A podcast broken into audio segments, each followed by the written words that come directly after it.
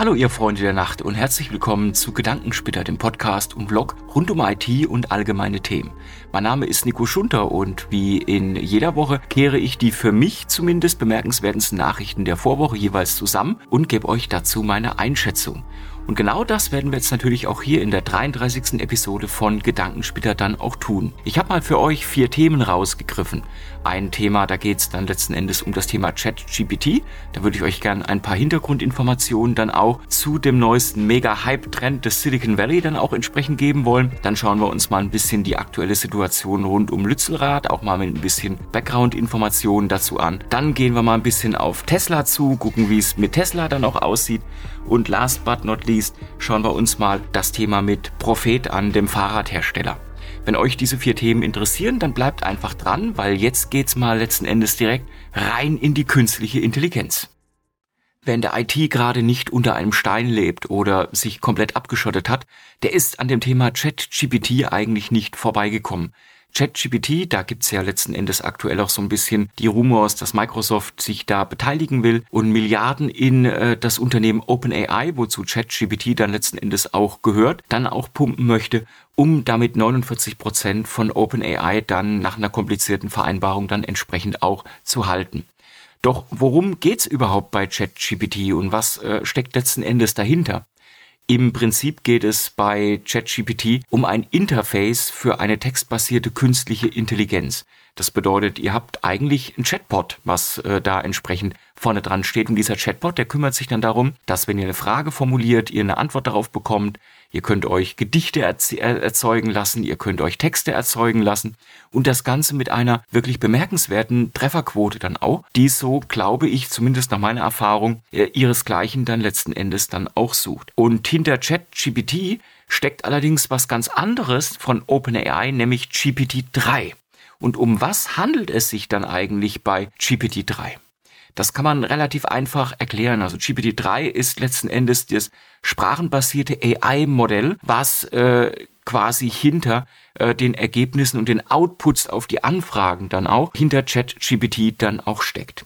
Und mit diesem Modell kann man letzten Endes übersetzen, man kann Fragen stellen, man kann auch ethische Fragen sich beantworten lassen, kann ähm, letzten Endes dann auch äh, Wissensartikel abrufen, fragen, was ist damit und so weiter. Und das Spannende an dem ganzen Thema ist eben, dass hinter GPT-3 ein Modell steckt, was über 175 Milliarden Parameter dann auch verfügt. Doch wie konnte man so etwas überhaupt schaffen, beziehungsweise wie entwickelt sich sowas Ganze eigentlich?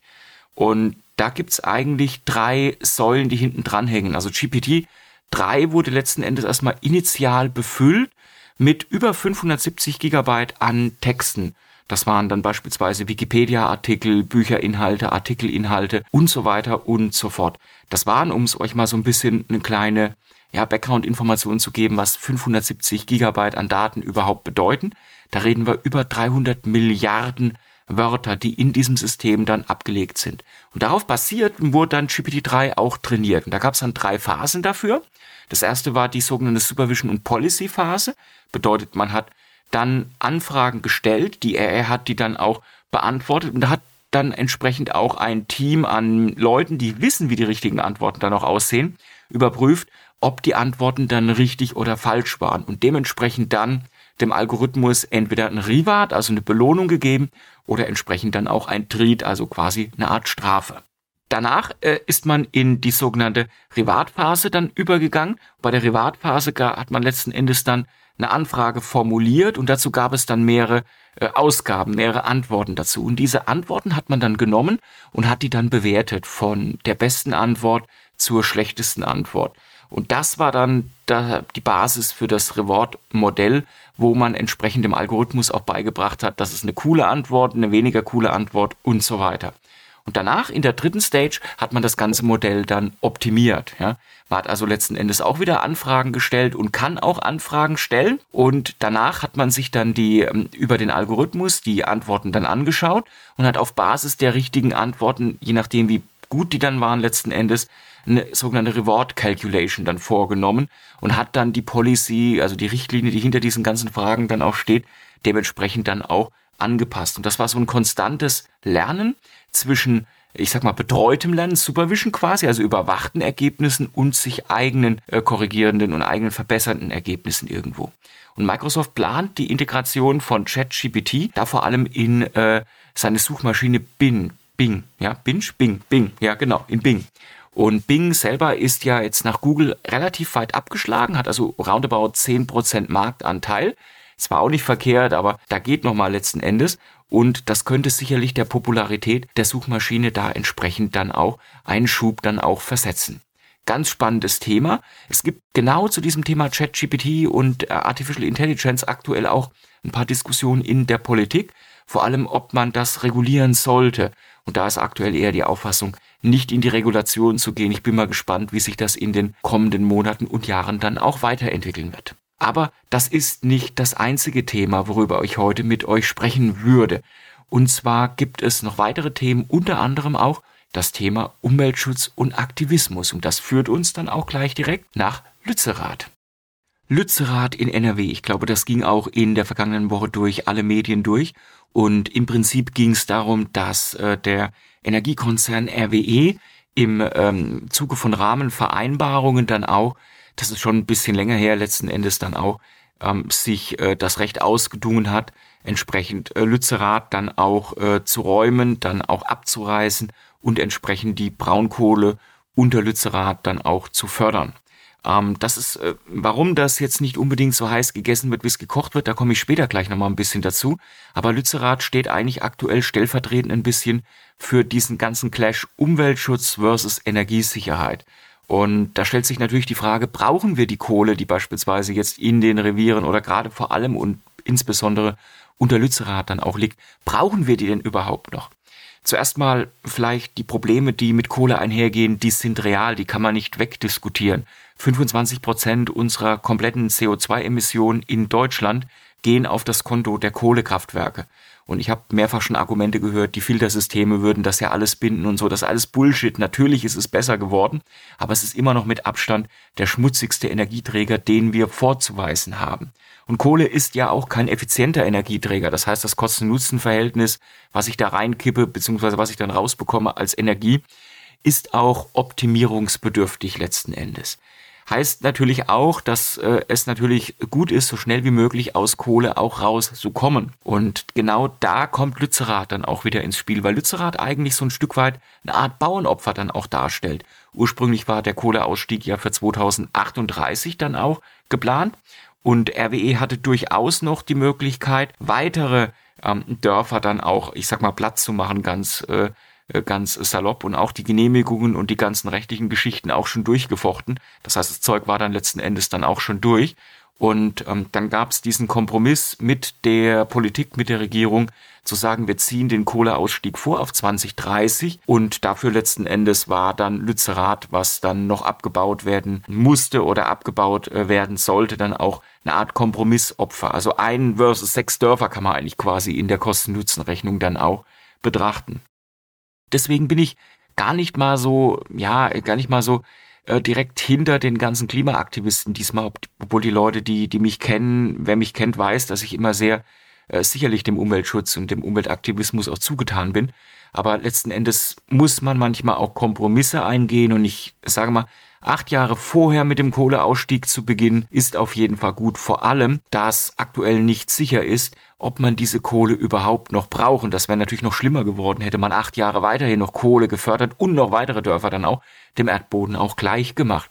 Es gibt da unterschiedliche Studien dazu. Das Land ähm, NRW beispielsweise hat Studien in Auftrag gegeben, die gesagt haben, okay, ähm, das brauchen wir auf Basis der Energiesicherheit und die eher, ich sag mal, kohlekritische Coal Exit Research Group äh, sagt ganz klar nein, man braucht diese Kohle nicht.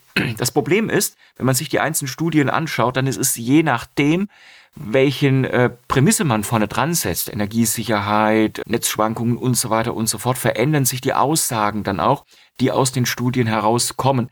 Das heißt, man könnte also sagen, auf die Antwort, braucht man die Kohle überhaupt? Jein, ja. Wir müssen auf jeden Fall schneller im Ausbau der erneuerbaren Energien dann auch werden. Dann lässt sich diese Frage sicherlich einfacher beantworten.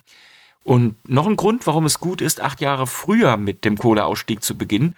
Nur weil man entschieden hat, man verstromt dann keine Kohle mehr zum gewissen Zeitraum, ändert das ja nichts an den Kratern in der Landschaft und an den notwendigen Renaturierungsmaßnahmen. Insofern, Lützerath, ich glaube, wird ein bisschen heißer gegessen, als es notwendig ist. Lasst uns lieber mal mit aller Kraft darauf hinarbeiten, dass wir 2030 einen sauberen Schlussstrich unter das komplette Thema dann auch ziehen und da entsprechend dann auch sowohl die Natur wieder renaturieren, als auch definitiv Exit-Strategie rund um diesen fossilen Energieträger Kohle dann auch fahren. Gehen wir mal weiter zu einem anderen Thema, was in den Umweltschutz reinspielt. Und zwar dem Bereich der Elektromobilität. Und da kriegt man fast Teslas ja schon geschenkt, oder? Das ist natürlich jetzt ein bisschen, ich sag mal, ja, schon, ja, äh, äh, kon kontrovers von mir jetzt irgendwo in diesen Raum reingestellt. Ich würde es mal nennen, Elektromobilität wird günstiger und ich glaube, das ist auch das, was hinten dran steht, jetzt irgendwo auch ähm, in, in dieser Form. Und zwar dreht Tesla aktuell an der Preisschraube und zwar nach unten, nicht nach oben.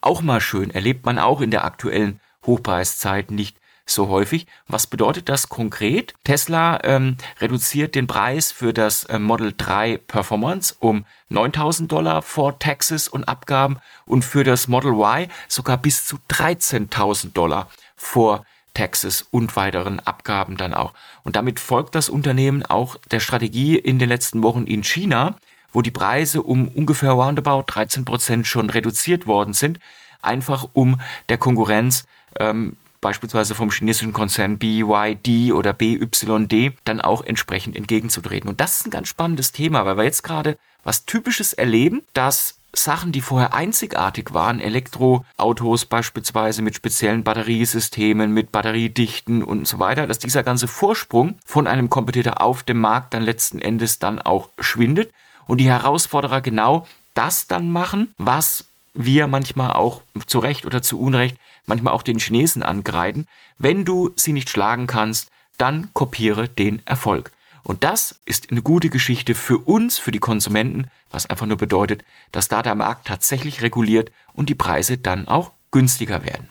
Günstiger wird's auf keinen Fall für den Fahrradhersteller oder eher Distributor, weil gefertigt wurde das ja auch alles in China und dann letzten Endes in Deutschland höchstens zusammengebaut und dann verteilt. Also für den Fahrradhersteller, nennen wir es mal so, Profit oder Prophet.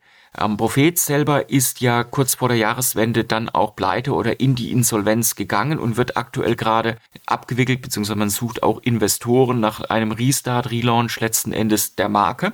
Und das sind jetzt neue Informationen aufs Tapet gekommen, warum Profit jetzt dann oder Prophet auch ähm, pleite gegangen ist. Und zwar äh, hat das Ganze wohl mit einer Ransomware-Attacke dann auch zu tun, die das Unternehmen für drei Wochen dann auch lahmgelegt hat, sodass keine Bestellungen, keine Auslieferungen und so weiter von Gütern mehr auch möglich waren.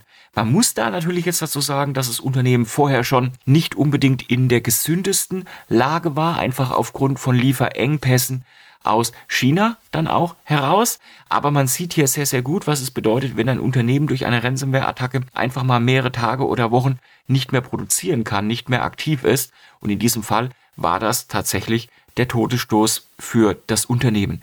Und das ist eigentlich eine gute Geschichte, dass man immer schaut, wie kann ich mich in Form einer IT-Strategie aufstellen, dass ich jetzt nicht nur technisch mich vor Ransomware schütze, sondern dass ich auch einen Plan B habe, was passiert, wenn ich auf meine IT-Systeme nicht zugreifen kann. Und ich glaube, Prophet hätte das geholfen, aber hätte, hätte Fahrradkette. okay, gut. Ähm, hoffen wir mal, dass zumindest die 470, glaube ich, Mitarbeiter von Prophet in Deutschland da äh, klimpflich rauskommen. Aktuell werden die Gehälter wohl noch bezahlt und wenn Investoren gefunden werden, dann geht's da sicherlich auch relativ schnell wieder weiter. So, liebe Leute, das war sie, die 33. Episode von Gedankensplitter. Ich hoffe, sie hat euch ein bisschen gefallen, deswegen freue ich mich natürlich auch, wenn sie euch gefallen hat. Alles kann, nichts muss, ihr wisst's ja, ja, über einen Daumen nach oben und ein Abo, wenn ihr sie auf YouTube als Vlog schaut oder entsprechend über einen coolen Kommentar und vielleicht ein paar schöne Sternchen auf dem Podcast Directory eurer Wahl. Ich hoffe, ihr kommt gut in die kommenden Tage herein. Es soll ja ein bisschen kälter jetzt werden, auch in Deutschland.